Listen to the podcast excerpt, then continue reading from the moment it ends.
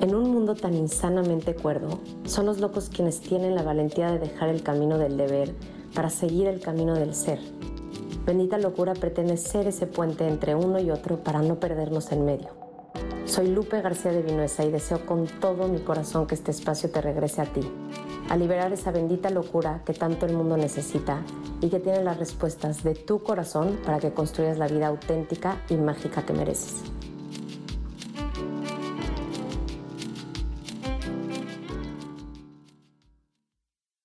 Buenos días a todas. Pues un día más estamos en Bendita Locura y hoy tenemos de invitada especial a Romina Sacre, que de verdad desde el primer día que compartí con ella me encantó lo genuina que es, lo auténtica que, que es en compartir como todo su ser interior. Y ella es la autora de Lo sensible no nos quita los, los chingonas, que es un libro que sacó hace un año, padrísimo, que todavía no tengo la oportunidad de leer, pero que hoy nos va a platicar más a fondo un poco de este proceso, de lo que ha sido para ella ir escuchando su bendita locura para cada día crear una vida más alineada a su verdad y a su ser más auténtico. Hola Romy, mil gracias de estar aquí con nosotros. Pues nada, me encantaría que nos contaras, como te decía hace ratito, todo este proceso de la bendita locura tiene como una parte, primero, donde hacemos consciente nuestro lado más humano, que es la primera C de Lula Lo, donde podemos apreciar nuestra parte más humana, nuestra oscuridad, que además en Occidente pues tenemos todo este tabú, ¿no? De que nuestra debilidad, entre comillas, nuestra, nuestro lado oscuro, nuestro caos es como algo indeseable, cuando creo que justamente es el primer paso para empezar a sanar y como habíamos estado platicando, pues me encantaría si pudieras compartirles a, toda la gente que te está escuchando, pues esta parte que ha sido para ti, cómo ha sido este proceso de pues adentrarte en tu oscuridad y sacar de ahí como tu primer, tus primeros pasos a sanar. Justamente este septiembre cumplí nueve años en terapia. Eh, nunca había ido a terapia antes de conocer a Diana, que es mi terapeuta, y empecé a ir no en un momento donde me sentía súper mal o donde toda mi vida estaba hecha un caos. Al contrario, creo que según yo no estaba tan mal. Y fui porque yo sabía que algo no estaba bien, porque no disfrutaba la vida y porque no era feliz y porque siempre sentía que me faltaba algo y porque trataba de llenar mi vida yéndome de shopping, en la fiesta, eh, de novio, novio, y la verdad es que a mí me cambió la vida. Yo siempre digo que soy como la embajadora de la terapia, porque siempre le recomiendo a todo el mundo como, ve a terapia, ve a terapia, ve a terapia. O sea, como que la solución a todo es como, ve a terapia. Y eh, porque a mí me cambió la vida, porque mm, yo no sabía qué esperar. Y creo que el haber ido sin expectativas me ayudó muchísimo. Me ayudó a, mm, a ver qué pasaba. Y dije, bueno, si no me gusta y si no me late, pues no regreso y ya está. Y justamente conecté padrísimo con Diana y es, eh, de, hecho es a la persona a la que le dediqué mi libro. Eh, ha sido un un aguas hay un antes y un después de ir a, terapia. O sea, yo sí creo que tengo una vida antes de ir a terapia y esta vida ahorita, que, la, que es la que he ido construyendo los últimos nueve años. O sea, literal a mí la vida me cambió me cambió de ser una persona asustada, de ser una persona que se moría de miedo, una persona con muchísimas inseguridades, de verme al espejo y odiarme, de tener relación tóxica tras relación tóxica, a estar consciente de qué es lo que quiero y, no porque ya no existan esas inseguridades y porque ya no existan esos miedos. Al contrario, yo creo que a mí la terapia lo que me ha hecho es darme las herramientas para en esos momentos donde no le estoy pasando bien, entender de dónde ah. viene y, tratar de encontrar una solución. Pero entonces, ¿cómo, o sea, esta parte de que, de que llegaste y pudiste soltarlo todo tan... ¿Tocaste fondo? ¿Sí hubo un momento de mucha tristeza para entonces como que llegar y abrirte o simplemente se dio? No, es que justo lo que te platicaba, que no, yo no toqué un fondo tal cual. Simplemente yo me despertaba todos los días sin ganas de hacer nada, nada me motivaba, nada me emocionaba, nada, no tenía como una meta en mi vida, nada me llenaba. Eh, y yo dije, pues esto está raro porque tengo todo, tengo salud, tengo a mi familia, en aquel entonces hacía comerciales, entonces pues tenía chamba, tenía un novio que aparentemente era el ser más perfecto del mundo, nunca me faltó nada, pero aún así yo sentía que no tenía nada. era de este vacío que nada me llenaba. Y pues una de mis mejores amigas que se llama Fabiola, que de hecho ella fue la que me llevó con Diana. Bueno, no me llevó, o sea, más bien ella fue la que me dijo, ay, pues yo llevo no sé cuántos años con Diana, pues ¿por qué no le hablas? Eh, fue como un, una vez en Nueva York, ella y yo platicando, y ella me empezó a platicar de su terapia. Le dije, ay, ¿sabes que nunca he hecho una terapia? Como que, pues me da, me da curiosidad, no sé, estaría padre ir. Y a partir de ese momento, desde que conocí a Diana, aparte yo sí creo que ha de ser muy, no conozco otra terapeuta, por ejemplo. O sea, no podría decir, es que he ido con ocho terapeutas. O sea, yo, mi, mi proceso ha sido con ella y he hecho otras cosas, ¿no? He hecho terapias de energía y hace recientemente hice ayahuasca y como que he hecho cosas, pero siempre ha sido con ella, siempre ha sido muy de la mano con ella. Entonces, cuando la gente me pregunta como, ¿qué tipo de terapia es? Es como de, sí es psicoterapia, pero no tengo idea cómo pueda funcionar con otras terapeutas. O sea, y también... Ok, es, es psicoterapia. Es psicoterapia, ajá. Es psicoterapia. ¿Corporal? No, no es corporal. Pero, por ejemplo, Diana también me ayudó mucho a conectar con mi lado espiritual. Yo desde chiquita, pues sí, era como espiritual, digamos. O sea, no, no tanto religiosa, aunque un año estudié fuera y fui parte de los legionarios de Cristo, pero, pero sí como que creía en los cuarzos y en la energía, o sea, desde muy chiquita y en los horóscopos, y me llamaba mucho la atención. Y ella más bien me ayudó a como a aterrizarlo y como a, entender de la energía y entender de, eh, entender de, sí, sobre todo de la energía y de de las vibraciones y de los papeles que tenemos cada uno en esta vida y de que no todo el mundo viene a evolucionar. Entonces, Diana también ha sido esa persona que me ha llevado al lado más, eh, que no es místico, porque siento que lo místico se queda como mucho en, sea, ella es la que me ha dado libros de lete a Cartol y lete a, no sé, a Melody. Oye, pues luego me pasa su contacto. La verdad es que Diana, yo, Diana es una chingonzaza. O sea, yo creo que caí en blandito. O sea, si es mi, Fabi, si yo le decimos nuestra gurú, obviamente cuando le decimos gurú nos dice como, no me digan así, o sea, pero amo que sea tan, tan buena persona y encima de todo sea como una mujer que, que me ha dejado como el nada es malo, solo hay que asumirlo y que esta vida yo vine a ser feliz. Entonces, compartes alegría de vida y siento que es algo que digo, puta, ojalá y yo llegara a ser punto cuatro de lo chingona que es Diana. Y tú en ese entonces tenías este, o sea, este trabajo de hacer como comerciales, pero no habías empezado nada tuyo todavía. No, todavía no. No, no, no. Ok, ok.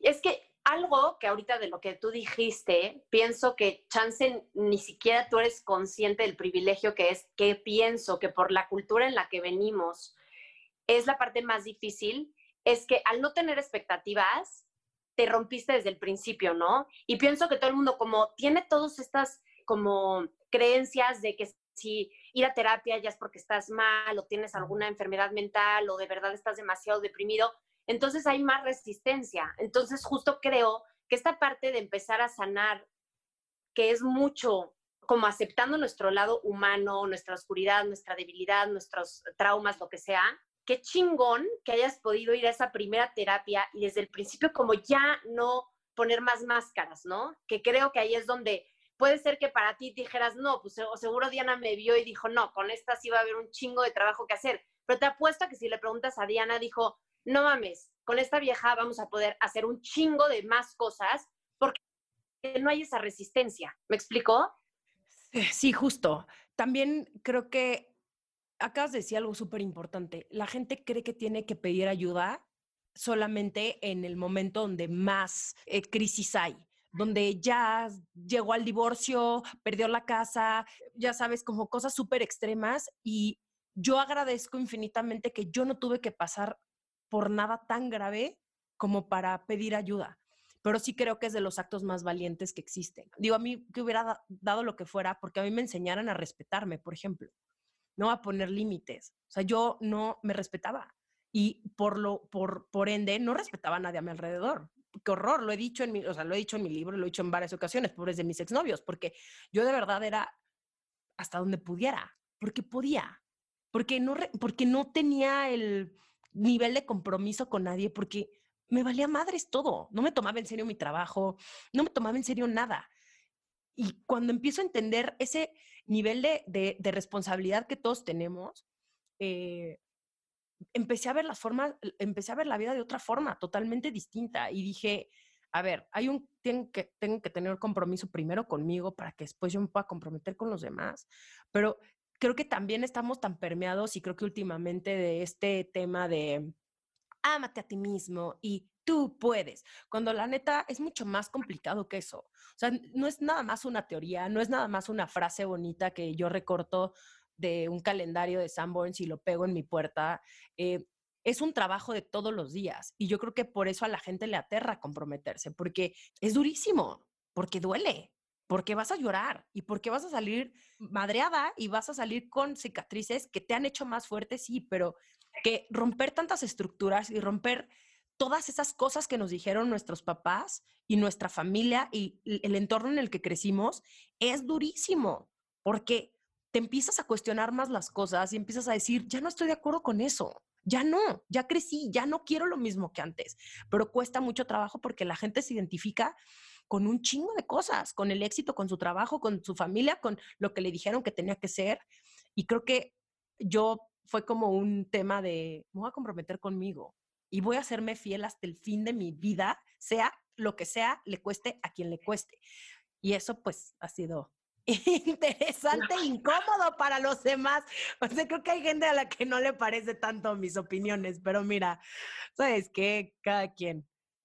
No, pero yo pienso que esa es la parte más, o sea, sí, chance difícil para los demás, pero más, que demuestra más cómo una persona se em, empieza a poner esos límites primero, como dices, ¿no? De respeto contigo misma y que por, por ende viene con los demás, pero que obvio incomoda a los demás. Por, por, todas esas estructuras que tú dices y los papeles que creemos que jugamos. Y, por ejemplo, yo ahorita que acabo de empezar a ser mamá, puta lo que ahí hay cargado de toda la vida, de yo soy tu mamá que doy la vida por ti y ahora me sacrifico y mis años de trabajo y entonces tú me debes. Entonces, si el día de mañana Luca decide ser un hippie que se va, si yo no me trabajo, puta, la que me va a agarrar, ¿no?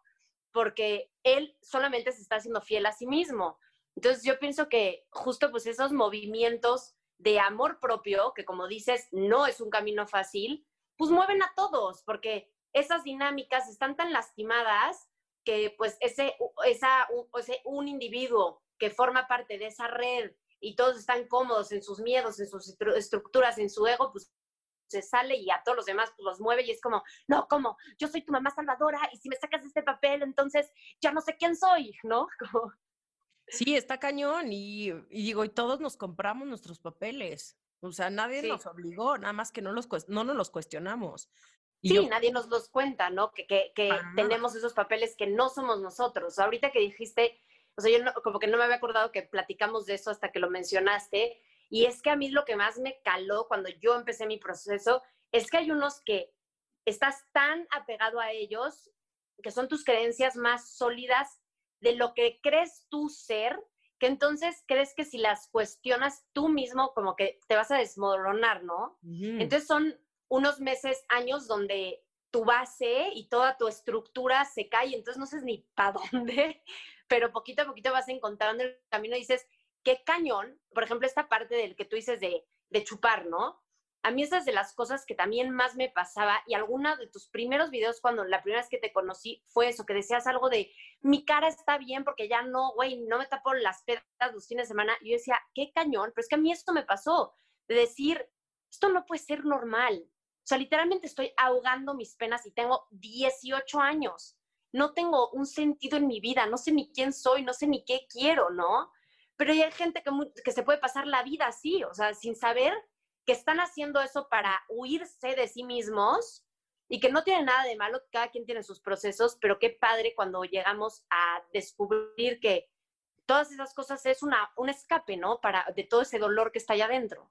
Sí, sobre todo cuando creces en una estructura, y en mi caso, donde el alcohol y la fiesta es muy, es algo de todos los fines de semana. O sea, mi familia, la parte de mi mamá son libaneses y, son fiesterísimos y les encanta el pedo. Y, o sea, no es que sean alcohólicos, pero pues nadie me decía nada si chupaba a los 13 años. O sea, la verdad. Y digo, mis papás, nunca, no les salí, güey, la niña perdida. O sea, siempre fui muy responsable, pero sí me podía echar un Malibú con piña a los 14 años, empecé a ir al antro a los 13, o sea, no era como que, pues creces con, pues no todas mis amigas igual, o sea, estoy segura, digo, no sé tú, pero la mayoría de las personas que yo conocí en mi pubertad, todos teníamos 14, 15 años y en las fiestas de 15 años había chupé y era algo normal. O sea, era como, ay, se ponen pedos con cubas. O sea, digo, ahorita a lo mejor, no sé qué pase en la generación abajo de los centennials, que no sé qué sea.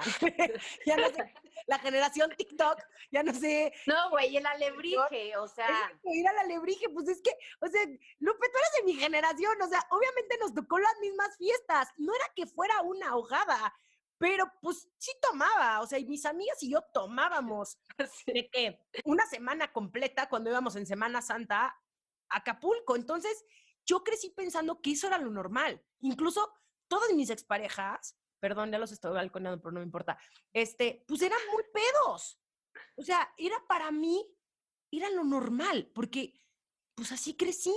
Pero solito el cuerpo te dice como lo que ya no, le, ya no te funciona. O sea, ya, ya ni siquiera me gusta desvelarme. O sea, ya soy esa persona, porque me gusta disfrutar la vida así como es. Y me puedo echar una copita de vino, me puedo echar una margarita, me puedo echar mi tequila, una chelita o así, pero ya no es el fin para lo que tú decías, para expresar, para sacar, para relacionarme con las personas. Me puedo relacionar con las personas de otras formas mucho más padres, donde realmente a mí sí me importa hoy tener conexiones profundas con las personas. No porque todas mis personas que conozca en mi vida tienen que ser esta intensidad, no, pero por lo menos mi gente cercana, sí quiero eso, sí quiero este tema de poder aprender de los demás y poder crecer a través de los demás y yo también dar mi mejor versión. Y no ser esta vieja que no está asustada y que no sabe expresar, entonces por eso se pone las pedas que se pone. Ya no, ya no. Oye, pues justo, bueno, para cerrar como este, esta primera C, que, que creo que es la parte más difícil y que yo amo, amo con todo mi corazón a Brené Brown, que ha hecho un, un, trabajo impresionante, doctorado, donde ha estudiado casos y casos y casos de cómo funcionamos este, los seres humanos y ella siempre habla de cómo la vulnerabilidad es la manera más mm. exacta de medir a, como el coraje, ¿no? La valentía de una persona. Y lo digo pues porque seguramente lo voy a estar repitiendo, pero idéntico pasa con los miedos, ¿no? Y nuestras inseguridades y el miedo a ir a terapia. Entonces, en ese apreciar nuestro caos es el primer paso y luego pasamos a la siguiente C, que es como conectar nuestro presente, pero que no podemos de verdad empezar a conectar con nosotros mismos y con los demás y con nuestra vida en el presente, realmente disfrutarla, como acabas de decir, si somos víctimas. O sea, es de verdad empezar a aprender de ese espejo que estamos viendo en los demás y saber que ese espejo de la hija de la chingada de mi amiga que siempre es una tal, que te mueve dentro de ti, que te causa eso y que te está enseñando, ¿no? Que te, que, te está eh, como la vida regalando para que aprendas de cosas que tienes que sanar dentro de ti. Para ti en ese proceso que tú empezaste con Diana, ¿qué pudieras como compartirles de lo que ha sido ese aprendizaje del espejo para cada vez poder conectar mejor contigo? Wow, este, bueno, en 1900, no, es cierto. Eh, híjole, creo que ha sido, han sido, han sido demasiadas cosas, porque digo, para empezar, eh, aceptar a la gente como es, tal cual, yo creo que yo creo que es una yo amar a la gente como es yo creo que sería la eh, como de ultimate goal de las personas no de, de, nosotros de realmente ver a tu mamá y decir te amo como eres y no esperar que sea como tú quieres o la idea de la en tu cabeza de la mamá que debería ser o de la hermana que debería ser o del novio que debería ser. Creo que estos últimos años y estos últimos, yo creo que me refiero a estos últimos cinco, yo creo que cuando cumplí 30 como que algo sí cambió y sí maduré mucho más. Eh, porque no es que fuera inmadura, nada más estaba un poco perdida, pero creo que cuando cumplí 30 sí hubo un cambio en mí y, eh, y empecé a ver a la gente tal cual era y a quererla y a decir, ¿sabes qué? No pasa absolutamente nada, voy a sacar ahora sí que lo mejor de esa persona, ¿no? Y, cuando no esté de acuerdo conmigo, no tiene por qué estar de acuerdo conmigo. Yo era muy obstinada antes, como de tienes que pensar, ya sabes, como que yo soy de pronto muy intensa, de me, me enganchaba un buen y no, es que a ver, piensa y no te estás dando cuenta y, y ahora es de ya elijo mejor mis batallas. Y si alguien no está de acuerdo conmigo, güey, chingón, qué bueno que no está de acuerdo conmigo. Y la verdad, también venía mucho de la exigencia que tenía conmigo. ¿No? Que yo era como muy exigente conmigo y muy dura conmigo y no, no me criticaba muchísimo. Em, era lo que te platicaba, ¿no? De verme al espejo y siempre me encontraba un pinche efecto, ¿no? Era de verme al espejo, estás gorda, pinche celulitis, vete los brazos, este, no mames tu papada, este, y, y de verdad creo que me tardé muchos años también en sentirme guapa, porque hubo una etapa de mi vida o sea, cuando era niña y cuando era adolescente, pues todo, todo, el mundo me decía como, ay, qué guapa, qué guapa, qué guapa. Y yo me sentía muy guapa. Y en mis 20 engordé, eh, chupaba, pues todos los días, entonces pues también eso se reflejaba. Relaciones tóxicas. Yo no me sentía una persona guapa. O sea, cuando alguien, cuando alguien me decía, es que qué guapa estás, yo decía, mm, gracias, pero no, no lo sentía. Y ahora me veo al espejo y digo, güey, la neta sí estoy bien guapa. Y lo digo en mis, en mis redes sociales y digo, no mames, me veo cabrona, güey, qué pedo, qué pinche culo. Pero porque he trabajado más en mí, no nada más en la parte de afuera. Puedes estar hecha un bombón y puedes tener mejor cuerpo y tener la autoestima en el piso. O sea, eso no tiene nada que ver. Pero dejé de ser tan exigente conmigo, dejé de matarme en el gimnasio todos los días y no mames, o sea, te comiste un helado, uh, ¿por qué te lo comiste? empecé a ser mucho más flexible. dije, güey, ya, qué cansado. Y creo que eso también se tradujo en mis relaciones con los demás, de, mm, de realmente querer a la gente por cómo es y, ya. y no enojarme. No, enojarme si la gente no reacciona como yo quiero. No, y esto que dijiste, o sea, pienso que no nos damos cuenta cómo en esa tolerancia, ni siquiera tolerancia, la palabra tolerancia no me gusta, me choca pero en esa apreciación de lo que el otro es o aceptación de lo que el otro es, por añadidura viene esa aceptación y, mucho más como compasión con nosotros. Y es la parte que nadie nos dice lo que ganamos de eso, ¿no? Y que por eso son nuestros grandes maestros y sobre todo van a ser siempre nuestros papás, nuestras parejas, nuestros hijos, ¿no? Y van a mover membranas tanto en las cosas que, o sea, que más nos cuesta aceptar de nosotros, como de nuestras partes luminosas de lo que le admiramos a nuestra pareja o a nuestros hijos o a nuestros papás. Pero como que creo que a veces cuesta mucho de verdad saber que son nuestros mayores maestros, ¿no? Y bajarle dos rayitas a la exigencia que les tenemos, nuestra autoexigencia como que baja, ¿no? Y no puedes todo el tiempo querer estar con personas y en la medida que aprendes a cada vez más estar contigo y saber que estar solo o sea, si, la medida que te empiezas a caer bien, también estar solo es como un momento sagrado de... Es delicioso. Yo amo estar sola, amo estar sola, amo mis momentos de soledad. Yo, yo sí, una vez al mes debería de hacerlo como un ritual de, de verdad todo el mundo lo debería de hacer, un fin de semana donde nada más estés tú contigo. Puta, qué belleza, güey haces lo que se te pegue la gana. O sea, yo te juro que no sabes cómo disfruto esos momentos. El tema es que, pues de pronto se complica o sea, el estar en, una relación, sea cual sea, de amistad, ¿no? Justo la parte difícil es esa, que entre más íntima es, más nos va a revelar nuestro caos.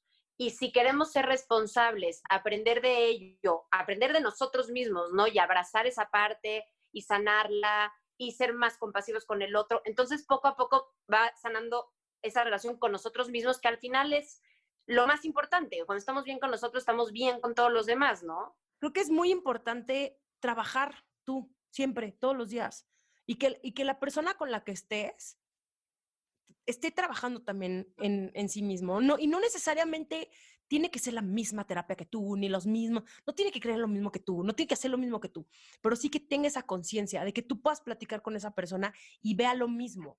Porque el problema y estos problemitas empiezan a escalar cuando la otra persona dice, ay, pinche exagerada, ya sabes, y cuando realmente no tienes esa comunicación porque no ve el sentido de responsabilidad, no regreso al sentido de la responsabilidad, porque es algo que a todo mundo nos debieron haber enseñado. Y entonces, ¿cómo vas a estar en una relación si no tienes, el, no tienes sentido de responsabilidad?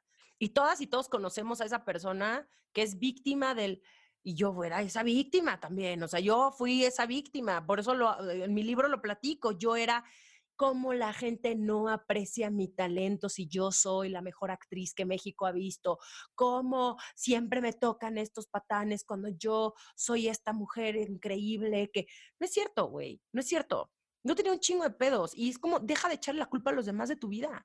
¿Tú qué vas a hacer al respecto? Así están las cosas. Yo me, he vuelto tan tajante contra la victimización, pero no la aguanto. Es una pérdida de tiempo. Por eso, una vez más, es cuando no te haces responsable de quién eres y le echas la culpa a todo el mundo de todo. Justo es, ya te pasó eso, ¿qué vas a aprender? ¿No? Y yo sí algo agradezco infinitamente es todas las cosas, las buenas y las no tan buenas que me han pasado. Porque no podría ser la persona que soy hoy, no podría tener la claridad que tengo hoy y no porque me considere, puta, no mames, aquí Romina, la que tiene todas las respuestas, la chamana, la iluminada, cero, cero, cero, cero. Ya yo me considero una persona que le chinga todos los días para ser mejor, todos los días. Y que hay veces que, güey, doy un 8 porque no puedo dar más y está bien y no pasa nada. Y hay días donde, puta, tengo una lucidez, cabrón, ahí, uh, me veo al espejo y digo, no mames, ¿quién es esta mamacita? Y así. Y hay días donde no, y está bien. Como que no no nos permitimos tampoco tener estos días malos porque también ahorita es este positivismo extremo donde esta felicidad y tienes que ser feliz todo el tiempo. Es como de no se puede ser feliz todo el tiempo. Justo lo platicaba con mi terapeuta hace dos semanas de esta gente que está feliz todo el tiempo o que es buena, buena, buena, buena, buena. Entonces, le tenemos tanto miedo a enojarnos y expresarlo y a, a decir, puta, no me siento bien, que siéntete mal, está bien tú decides hasta cuándo, pero se valen también esos momentos. Totalmente, y lo que realmente te conecta con los demás. Por último, cuéntanos de esta parte de crear tu futuro, de conectar con tu locura, tu bendita locura, que como ya sabemos todos los que estamos aquí o no sabemos, la bendita locura es ese ser genuino, ese ser auténtico, esa sabiduría interna que todos tenemos, que sigue pura, intacta, porque ese es el loco de la locura, por ejemplo, locura es de locura, ¿no? Lo sana. Pues yo pensé que no era buena para otra cosa que no fuera ser actriz. O sea, yo por mucho tiempo creí que eso era lo único que podía hacer y que mm, literal, ¿eh? yo decía, pues que si no actúo, no sé qué otra cosa podría hacer, porque esto es mi vida entera. Y de pronto, por las circunstancias, me llevó por otros caminos, ¿no? A emprender en digital, en un proyecto que yo nunca creí que iba a tener éxito. O sea, la verdad es que yo lo hice porque tenía tiempo libre y porque, pues, dije, pues está divertido, hagámoslo. Y eso ha sido lo que he hecho los últimos siete años, no con ese mismo proyecto, pero me he dedicado al mundo digital hace siete años. Y ese mundo digital me ha llevado a escribir mi libro, a tener ahorita mi podcast, a, a tener mi plática, que justamente eh, no la he hecho en vivo, todavía todas las que he hecho han sido en Zoom, pero estoy muy emocionada porque es justamente la historia de mi vida, pero también el cómo realmente lo sensible no te quita lo chingona, ¿no? El cómo es muy alineado a lo que tú hablas. Y, justo creo que el, gran aprendizaje, y creo que lo que me llevo, por lo menos de, este, de estos últimos siete años, es que yo toda la vida creí que iba a ganarme la vida siendo alguien más, ¿no? En, en otro papel. Y lo que la vida me ha enseñado es que yo soy suficiente y que yo tengo mucho que aportarle a los demás. Que yo soy como la protagonista de mi propia vida. Y de verdad, no sabes qué bonito se siente. Y el confiar en mis talentos y el permitirme jugar, porque por mucho tiempo estaba como muy enojada y muy en mi cabeza. Y ahorita estoy como regresando también a conectar con mi lado creativo quiero volver a hacer cosas muy tontas y muy tirándole mucho a la comedia, pero justo he creado un, un, trabajo que me permite poderme disfrazar un día y ponerme una peluca y ganar dinero, o sea, o hablar de un tema súper serio y realmente discutirlo a profundidad, pero como que me di cuenta que no soy una cosa o la otra, que puedo ser lo que yo quiera y que tengo este abanico de posibilidades y que está bien y que no pasa nada y que nada está escrito en una piedra y que hace siete años quería una cosa y que hoy quiero otra cosa. Y justamente este año, que creo que ha venido a ponernos en perspectiva las cosas a, mm, todos, es el que quiero y hasta dónde me quiero ir los próximos años. Y me cuesta mucho trabajo proyectarme a los próximos diez años de mi vida. Quiero como conectar más con ese lado, quiero estar como mucho más presente, jugar más, permitirme hacer cosas más cagadas y reírme más y no estar tan preocupada por, por el negocio y por el dinero y el éxito y los followers y ya estoy harta, güey. Ya estoy como en ese nivel de que digo, quiero hacer cosas por mí, para mí. Quiero hacer un, una plática donde yo me cague de risa, donde me pueda subir al escenario y, güey, interpretarme y burlarme de mí misma y burlarme de todas estas cosas que nos dijeron que debíamos de ser y hacerlo a mi manera. Y, y creo que eso es algo que de pronto me cuesta trabajo porque se nos olvida que tenemos todo el poder de ser y hacer lo que queramos. Em, pero en esas ando, en esas ando, como tratando de conectar con mi lado más cagado. Siento que a veces nos gana todo, o sea, todo ese condicionamiento de, ah, para los 30 tienes que haber hecho esto y a los 40 esto. Entonces, muy fácil volvemos a entrar, ¿no? En, en The Rat Race y decir, güey, no mames, tengo que llegar a esto y escribir mi libro para esta edad. Y es muy distinto y no por eso creo que avancemos menos el hacerlo desde la paz, ¿no? O sea, como que, güey, ¿qué pasa si un día nada más contesto un mail y ya, y el resto veo películas porque no quiero trabajar? ¿Y qué pasa si el siguiente me atasco porque se dio, me habló esta persona y dijimos, güey, hay que grabar esto? Pero pienso que cuando, deja, o sea, cuando dejamos que la creatividad nazca desde esa paz, como que las cosas fluyen de una manera tan distinta, ¿no? Y yo lo sentido muy cabrón ahorita, porque sí me puse mucha presión después de que nació Luca, como que se dio la oportunidad que llegó Don, entonces dimos esta conferencia y entonces eh, luego en la pandemia y en la pandemia fue como, guay, tengo que usar este tiempo de que están mis papás y van a cuidar a Luca para hacer un chingo de cosas. Fue como, no, güey, relájate un chingo, me empezó a doler mucho la cabeza. Entonces de repente ahorita me permito un día decir, no, hoy no voy a trabajar y está bien, ¿sabes? Como que creo que y, he sentido como ese fluir que ya llevaba meses sin sentir, muy cañón. Cuando estás comparando todo el tiempo tu éxito con los demás porque alguien más ya tiene un millón de followers, otro ya tiene no sé cuántos, y entonces todo es tan medible y en tu pantalla y todo el tiempo te lo recuerdan, es durísimo. Y necesito también como desconectarme no sé si desconectarme, pero hacer mis propias reglas, justo lo que acabas de decir, y no sentirme culpable de no tengo seis empresas, ya sabes. O sea, y de pronto empiezo a decir, ¿por qué no tengo más cosas que hacer? Y digo, es que hago un chingo. Y aún así, yo no soy esa persona como tú lo acabas de decir, que me puedo despertar a las 7 de la mañana y de 7 a 10 de la noche concentrada en mi compu. Yo no funciono así. Y por, y por más que he tratado de tener como una estructura, elijo mis tiempos y yo elijo, si me quiero dos horas hacer las uñas, me voy a hacerlo dos horas hacer las uñas. O sea, como que no estoy forzada a nada y de pronto me, se me olvida, se me olvida que cada quien va a su propio tiempo.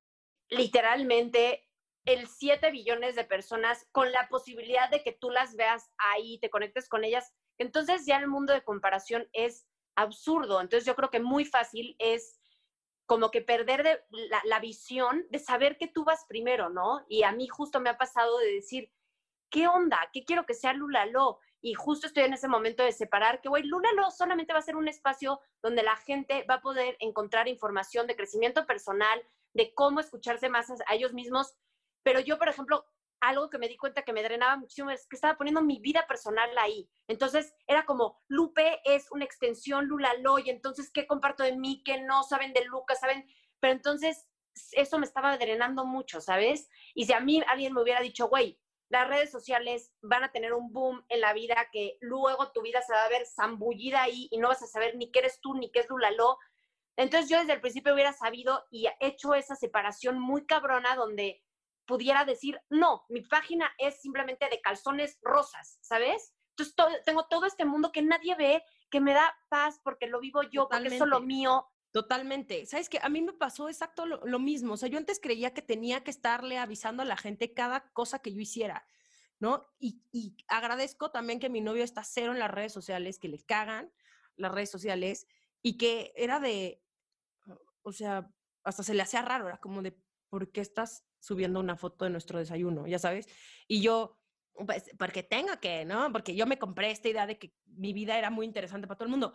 Y a veces sí comparto muchas cosas, pero a veces digo, no quiero. Y hay fines de semana donde no subo nada y no me importa. Y también me tengo que hacer responsable de eso, ¿no? Una vez más, es como, sí, la neta sí. Esta gente que tiene un reality show en sus Instagram stories, tienen, güey, 6 millones de seguidores. ¿A cambio de qué? Es que es eso, es, sí, podrá tener seis empresas. ¿A cambio de qué? ¿A cambio de que a las 10 de la noche esté trabajando o no, güey? Justo hay un, hay un documental que se llama The Social Dilemma, no sé si ya lo viste. No, está cañón. ¿Ah, ¿Ya lo viste? Ah, bueno, me puse a llorar en la parte donde vienen las estadísticas de cuántas niñas adolescentes se están suicidando en, en estas épocas y dije, ¿qué pedo? O sea, ¿qué, qué, qué, qué daño les están haciendo? Ahorita creo que es como más de acepta tu cuerpo y no importa, pero antes era, tienes que ser talla cero, güey. Y todas eran muy flacas digo, yo siempre fui muy flaca, entonces no, no puedo decir como, güey, sufrí, pero me acuerdo de mis amigas, muchas no iban a los planes porque no se puedan poner un traje de baño, porque no iban a la albercada porque, pues, porque estaban un poco más rellenitas y es como, ¿qué pedo? O sea, y ahora que las niñas van a ponerse fillers a los 16 años y van y se ponen, van a, ponerse Botox y a hacerse Foxy Eye y a ponerse, güey, nalgas de Kylie Jenner. No mames, o sea, está muy grave. Esa, esa parte me pegó cabrón y dije, si algo nunca he hecho y nunca voy a hacer, es crearle, es crearle ansiedad a la gente por mis redes sociales. Creo que de verdad, cuando no estás ahí, de verdad crees que tus sueños no te hablan de tus posibilidades, ¿no? Y crees que no puedes como que crear una vida para ti o renunciar a ese trabajo que crees que es el único y empezar tu emprendimiento o lo que sea, ¿no? ¿Tú qué consejo le darías a las personas que ha sido como así un descubrimiento especial para ti en esa parte de confiar como en tu llamado, en tu propósito, en tus talentos, en tus sueños? Pues pensar qué sería lo peor que podría pasar. Y algo que yo hago en terapia y en la vida es hacer listas. O sea, de pros y contras. Y yo sé que puede ser, sonar algo como muy básico, pero cuando lo sacas de tu cabeza y lo ves en una en un papel y pones como pros y contras, quiero renunciar a mi trabajo, pros y contras, y literal haces la lista, te vas a dar cuenta, ahí va a estar la respuesta, ¿no? Y si eh, de pronto en tus pros viene, ahorita necesito el dinero para vivir, y es, y lo necesitas, pues entonces sí considéralo, ¿no? Porque digo, por más bonito que se, que se, que se, se escuche como el, persigue tus sueños, sí, 100%, pero también uno tiene que ser realista. Realista. O, por lo menos hazte responsable. Como dice Diana, que ya lo voy a volver a repetir, como nada es malo, solo hay que asumirlo. lo que tú decidas de tu vida está perfectamente bien, pero hay que, hay que asumirlo. Y toma muchos huevos también tomar esas decisiones. Pero si viene más, si, si de pronto en esa lista te das cuenta que es porque es el sueño de tus papás, porque eso te dijeron que debía ser, si son las expectativas de alguien más, sí considera si vas a vivir la vida de los otros o la tuya. Totalmente de acuerdo, me encantó lo de las listas. Y sí es verdad, igualito que es un cliché de pregunta y que es eh, lo de las listas es algo muy simple, pero luego lo más simple funciona mucho más cañón y como dices, en cuanto lo pones en papel, es que cambia tanto las cosas que transferimos de nuestra mente a, verlas, ¿no? Tangible. Es que se escucha muy fácil, o sea, se escucha muy fácil, Lupe, decir como, atrévete a perseguir tus sueños. Es lo mismo que, güey, atrévete a perseguir tus sueños es una frase que podrías ver en un imán y podrías verlo en un calendario de Sanborns. Pero realmente, ¿cómo te atreves a perseguir tus sueños, güey?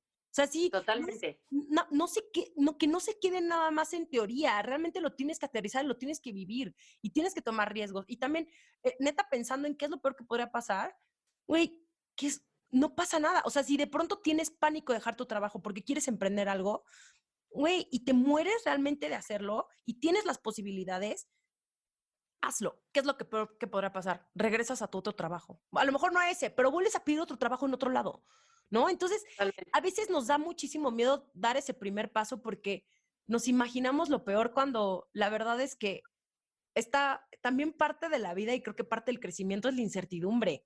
Y el no saber qué va a pasar y el confiar que estás haciendo lo mejor que tú puedes. Y si fracasas, no es fracaso, no es algo malo. Te va a ayudar para lo siguiente. Y ya, todo en esta vida es un aprendizaje. Totalmente. A mí, a mí me encanta siempre decir que ahí es como una acción de fe. O sea, la fe que es la no certidumbre. Oye, Romy, pues mil gracias. No sabes cómo te agradezco que nos hayas compartido todo esto. Este, y como siempre, como que me... Me puse muy intensa, Lupe, pero perdón, es que este, estos temas me apasionan.